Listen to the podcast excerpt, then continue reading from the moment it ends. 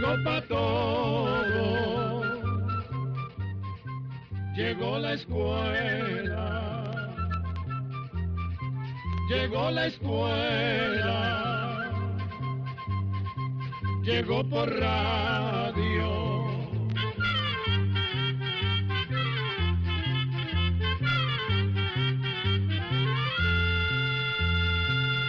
Oigamos la respuesta. Es el programa que les trae a ustedes el Instituto Centroamericano de Extensión de la Cultura, ICQ. Hoy vamos a conversar con ustedes sobre una enfermedad bastante seria que ataca a muchísimas personas en todo el mundo. Se trata de la enfermedad del alcoholismo.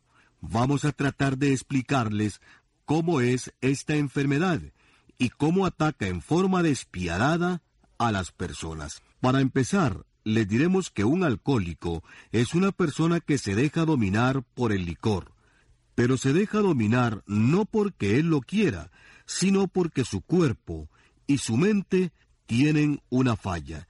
Es decir, le falta algo que lo defienda contra ese deseo de beber y beber licor constantemente. Lo malo es que un alcohólico cuando recién empieza a tomar los primeros tragos en su vida, no sabe que es alcohólico. Solo más tarde, cuando el licor lo domina por completo, es decir, cuando ya no le importen su moral, ni su fe, ni su familia, ni su trabajo, ni su salud, es cuando ya se podrá dar cuenta de que es realmente un enfermo alcohólico. Sin embargo, Muchos alcohólicos no se dan cuenta de que la bebida los domina. No quieren aceptar su realidad y eso mismo los hace tomar y tomar hasta que se enferman de la mente, del cerebro, del hígado, de los riñones, del corazón o de cualquier otro órgano. Si hubiera alguna forma de averiguar si una persona es alcohólica, por ejemplo, algún examen de sangre o alguna otra cosa, pues sería muy bueno, ya que entonces sería fácil prevenir y ayudar al enfermo antes de que se envenene el cuerpo y el alma con grandes cantidades de licor. Pero, desgraciadamente, no se puede. Además de eso, tengo entendido que el alcoholismo es una enfermedad que no tiene cura. ¿Es así la cosa? Así es. El alcohólico no se cura nunca. Sin embargo, su enfermedad puede tener alivio, se puede controlar. Un enfermo alcohólico puede vivir feliz y llevar una vida normal por muchos años. Pero eso sí, la única medicina que existe es no tomar licor. En cierta forma, el alcoholismo es una enfermedad como la diabetes, la diabetes tampoco se cura nunca. Para controlar la diabetes, el enfermo no debe comer azúcar. También necesita cuidados especiales como tomar ciertas pastillas y estar yendo a menudo donde un médico, pues con el alcohólico pasa algo parecido. Es casi imposible que un enfermo alcohólico deje de tomar licor si alguien no le ayuda. El enfermo alcohólico necesita ayuda de su familia, de sus amigos, de la religión o de un médico. En todo el mundo hay oficinas que se dedican a tratar de curar enfermos alcohólicos.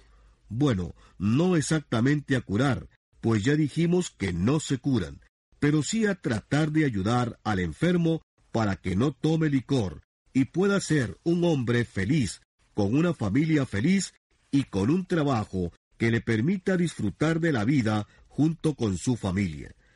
También hay una organización que es la más conocida en el mundo entero, que se llama Alcohólicos Anónimos, que apoya a todos los alcohólicos.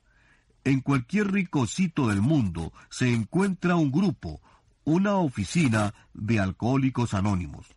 Bueno, mire usted, sería muy importante dar a conocer si hay requisitos para pertenecer a Alcohólicos Anónimos. ¿Qué se necesita para pertenecer a Alcohólicos Anónimos? Lo único que se necesita para pertenecer a los Alcohólicos Anónimos es ser alcohólico y reconocer que uno es alcohólico. Además, el enfermo debe estar dispuesto a comentar y conversar delante de todos los otros alcohólicos las cosas que ha hecho durante sus borracheras y tratar de remediar hasta donde se pueda su enfermedad. Como ven, allí se reúnen solo las personas que han sentido en carne propia el tormento de la enfermedad. Tengo otra duda y desearía hacerle otra pregunta. ¿Qué diferencia hay entre un enfermo alcohólico y una persona que toma licor los fines de semana o se emborracha de vez en cuando? ¿O son alcohólicos los dos? No, no podría decirse que una persona que toma licor en fiestas o que se emborracha de vez en cuando sea alcohólico. Hay una cosa muy importante para saber si una persona es alcohólica o no. El enfermo alcohólico no tiene ningún control sobre el licor. Hay algo en él que lo empuja a tomar. Él no puede decidir cuál ha de ser el último trago. Por ejemplo, puede ser que pase por la cantina con intención de tomarse un trago antes de ir a comer a su casa, pero si se toma ese primer trago, su cuerpo le pide otro y otro y otro. Ya él no puede pensar que en su casa lo esperan su esposa o sus hijos. Solo existe una cosa, el licor y el deseo de tomarlo hasta caer inconsciente. Otra seña es que muchos enfermos padecen de tristeza, resentimiento, timidez, soledad y sienten un gran miedo de fracasar. También por eso beben.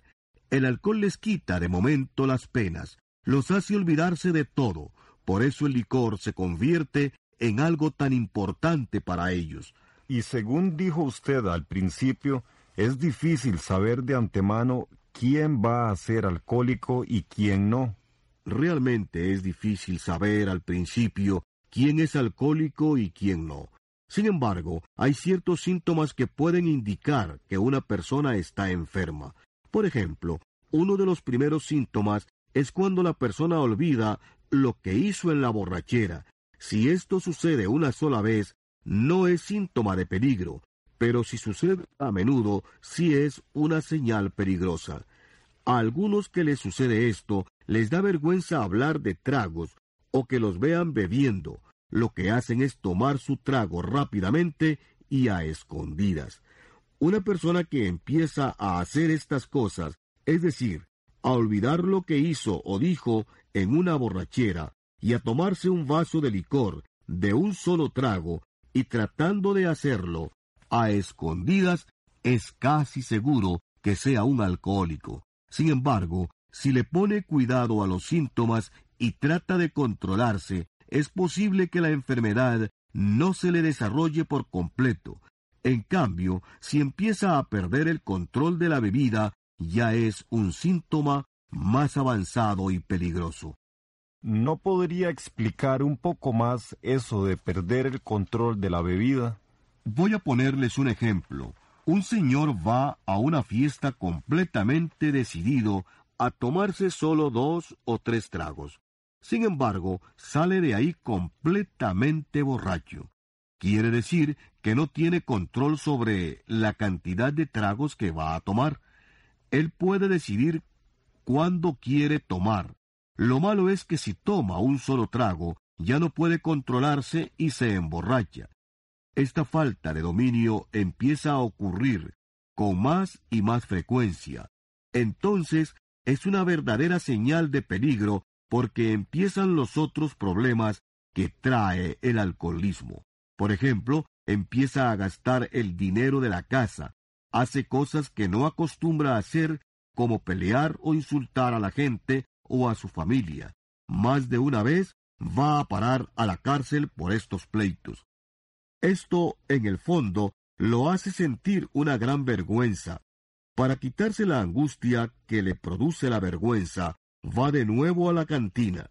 En ese momento a un alcohólico le cuesta mucho reconocer que va directo a la ruina. Siempre inventa excusas para beber. Si se pelea con su esposa, entonces dice que toma por culpa de ella. Si el patrón le llama la atención, entonces dice que toma por culpa del patrón. El caso es que siempre busca a quien echarle la culpa. Llega un momento en que ya no se conforma con los tragos de la noche. Necesita tomarse un trago en la mañana para calmar sus nervios y sus temblores. De aquí en adelante, si el alcohólico no se ha puesto en tratamiento, ya no puede decidir ni cuándo ni cuánto beberá. A veces puede pasar días, semanas o meses enteros bebiendo. Se le hace difícil conseguir trabajo. El alcohólico siente enormes remordimientos, pero ya no puede faltarle el licor. A veces pasa días enteros sin comer nada. Todo esto junto empieza a afectar y dañar sus órganos. Muchas veces va a parar al hospital después de una larga borrachera. También puede ser que lo lleven con un ataque de locura a algún asilo. A veces el enfermo ve y oye cosas que no existen. Es algo así como una locura pasajera. La vida de un alcohólico que ha llegado a este grado es muy dura. Va del hospital a la cárcel y a la cantina. Desgraciadamente, esto lo lleva pronto a la tumba o a pasar de por vida en un asilo de locos, si no recibe la ayuda de un centro de alcoholismo. La manera de comportarse un alcohólico cambia de una borrachera a otra. A veces llega a su casa y se comporta muy amoroso con sus hijos y su esposa, pero a veces llega gritando y atormentando a su familia. Ese es, en parte, el gran problema que sufren los hijos de un alcohólico. Nunca saben qué esperar de su padre, si un regaño, un golpe o una caricia. Por eso, los hijos de un alcohólico a menudo son inseguros y tristes y muchas veces desconfiados. Entiendo que usted conoce unas historias sobre algunos casos de alcohólicos, sus penas y amarguras. ¿Podría contarnos algunas? Voy a contarles la historia de un alcohólico llamado José. Con esta historia, que es completamente cierta, podrán darse cuenta lo difícil que resulta vivir con un alcohólico, pero también se darán cuenta lo duro que es la vida del alcohólico.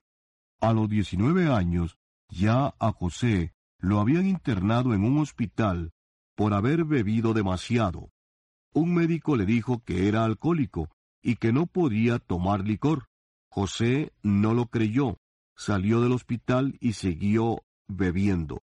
Algún día, cuando yo quiera, dejaré de tomar licor, pensaba. Cuando se casó, decidió dejar el licor. Sin embargo, no pudo hacerlo. Cuando ya el matrimonio tenía tres hijos, la esposa amenazó a José con separarse de él si no dejaba de tomar. Todo fue inútil. No valían las amenazas, los regaños ni el cariño de sus tres hijos.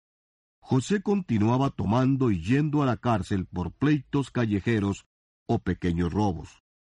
Estuvo internado treinta y cinco veces en un hospital. Al cabo de once años, su esposa se decidió, ya en serio, a dejarlo. Pero una hermana de José lo supo y llegó a pedirles un último intento a los dos. A ella le pidió que no se fuera, porque José estaba enfermo y la necesitaba. A José le pidió que fuera a visitar a un médico especialista en enfermedades de la mente. Los dos aceptaron, pero José iba convencido que nada se lograría con esto. Ya no tenía fe en Dios ni en él mismo. Había llegado ya casi al último estado del alcoholismo. Tenía destrozados el cuerpo, la mente y el alma. Ya había tenido varios ataques de locura. Una vez llegó corriendo donde dos policías para que lo defendieran de una mujer que lo venía persiguiendo. Los policías no vieron la mujer, pero él les aseguró que era una mujer que estaba retratada en un anuncio grande, en esos que ponen en las carreteras y que se había bajado con un garrote para pegarle. El médico dijo que había que internarlo en un hospital especial. Ese hospital quedaba muy lejos de su casa, su esposa y su hermana lo llevaron ahí. Los médicos del hospital lo metieron al salón de enfermos mentales. Las dos mujeres salieron del hospital con la esperanza de que José sanaría y volvería a ser un hombre normal. Pero, desgraciadamente, allí en el salón estaban internados otros dos alcohólicos que sin saber ni cómo conseguían licor todo el tiempo. Así José, allá en el hospital, seguía tomando licor. Un día recibió una carta de su hijo mayor, que apenas tenía once años, que decía así No se preocupe por nosotros, papá. Haga todo lo que los médicos le digan. No importa el tiempo que usted tenga que pasar ahí dentro. No se preocupe por la casa, porque me he metido en negocios. El negocio que el niño tenía era el de limpiar zapatos. Así, trabajando de limpiabotas, estaba manteniendo a su familia. Sin embargo, José no se conmovió con esta carta. El licor le tenía adormecidos sus sentimientos.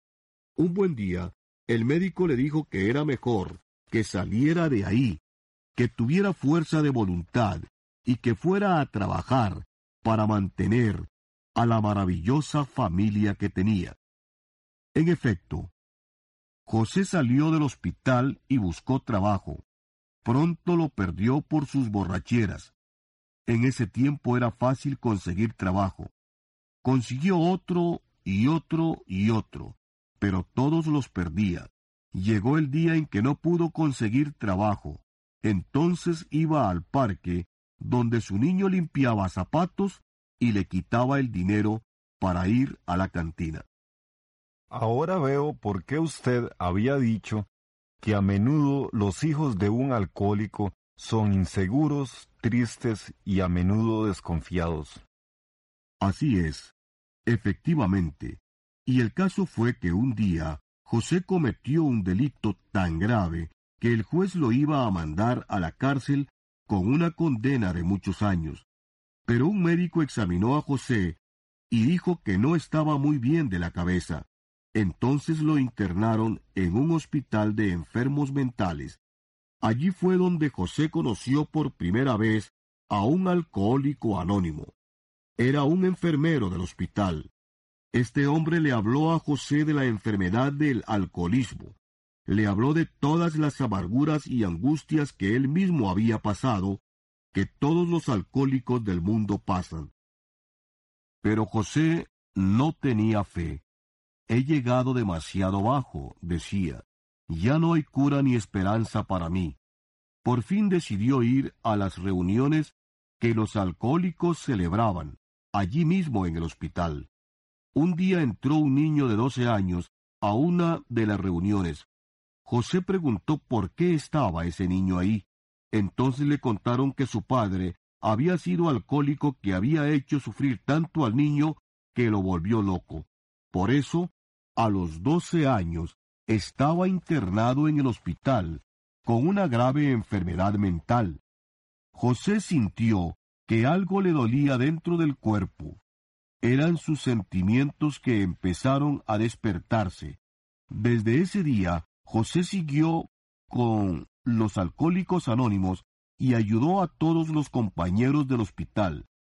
Pudo escribir cartas cariñosas a su familia y sentirse feliz cuando lo iban a ver al hospital.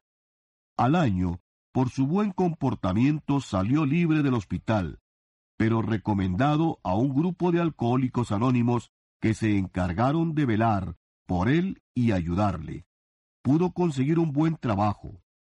Su vida cambió totalmente, siempre ayudado por su familia y por el grupo de alcohólicos anónimos, pero, por sobre todo, ayudado por él mismo, por su fe en Dios y su verdadero deseo de convertirse en un hombre nuevo.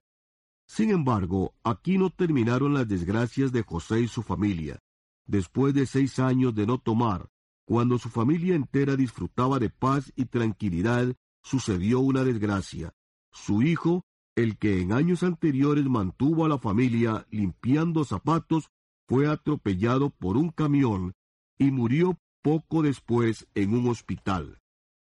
José, después del entierro de su hijo, tuvo la idea de ir a encerrarse en un cuarto y beber alcohol hasta caer muerto.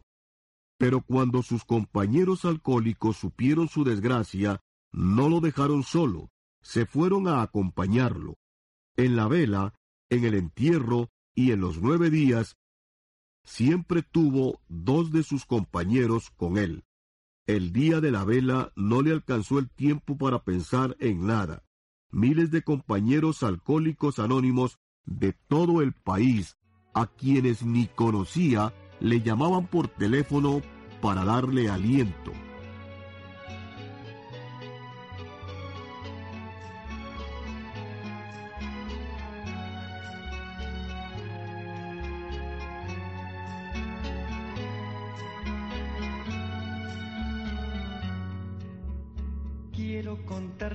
Amigos esta triste historia, lo que me pasó. Son las cosas de la vida, siempre en las cantinas tomando licor. He sufrido tanto que cuando me acuerdo me pongo a llorar. Vivir humillado y maltratado siempre por la sociedad.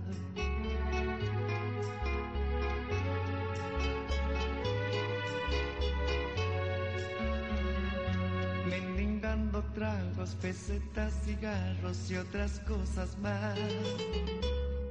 Me siento en la barra y escucho que dicen vaya a caminar. Salgo muy despacio y en la esquina afuera me espera mamá. Con llanto en los ojos diciéndome siempre ya no tomes más.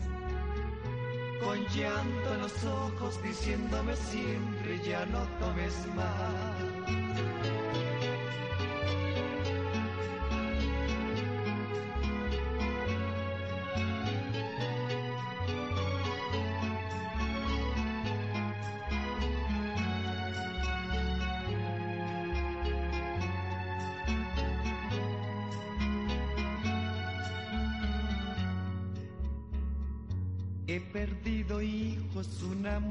Buena, también la amistad.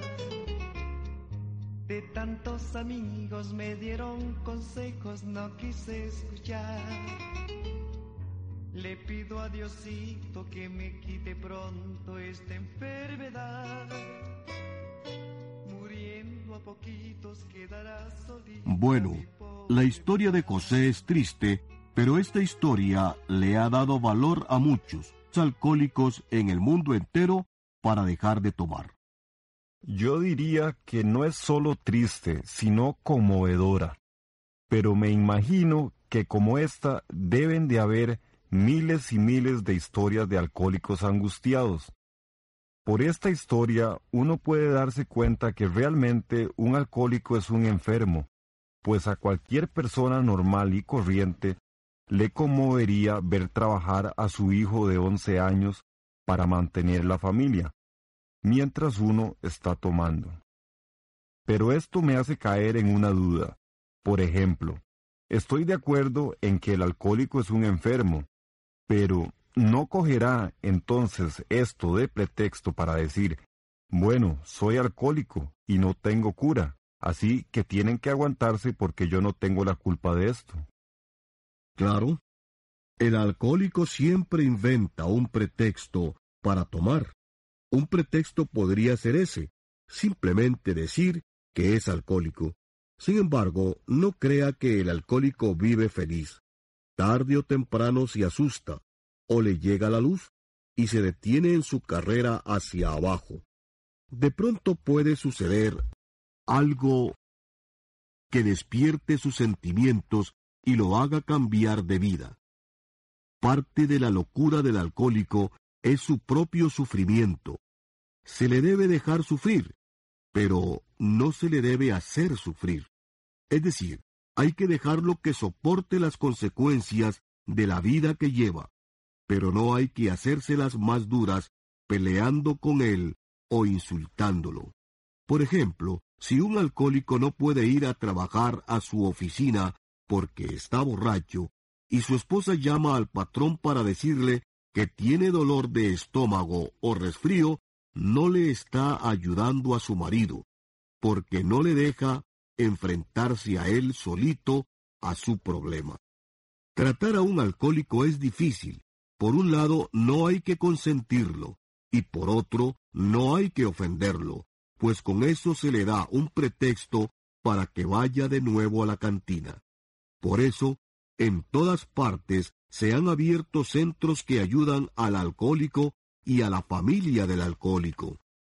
Allí, en esos lugares, es donde el enfermo alcohólico puede encontrar ayuda y fortaleza para su recuperación, para buscar su sobriedad. Control de conferencia 101. Así llegamos a un programa más de Oigamos la Respuesta. Pero le esperamos mañana, si Dios quiere, aquí por esta su emisora y a la misma hora. Mándenos sus preguntas al apartado 2948-1000 San José, Costa Rica. También nos puede llamar a los teléfonos 22 25 52 38 o 22 25 53 38 o mándenos un fax al 22 25 22 27. También le damos el correo electrónico isq.org.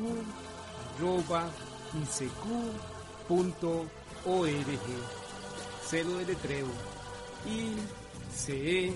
icecu icecu.org. Para nosotros sus preguntas son muy importantes y estamos para servirle. También puede dirigir su pregunta a esta emisora que ellos amablemente nos darán llegar. Muy importante, dele su nombre completo, dirección bien exacta ah, y el lugar donde escuche el programa. Recuerde que comprender lo comprensible es un derecho humano. Que Dios le bendiga.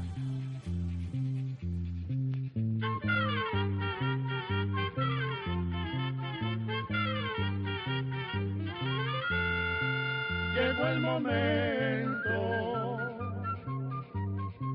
de despedirnos.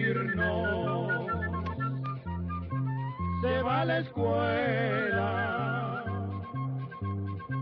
se va cantando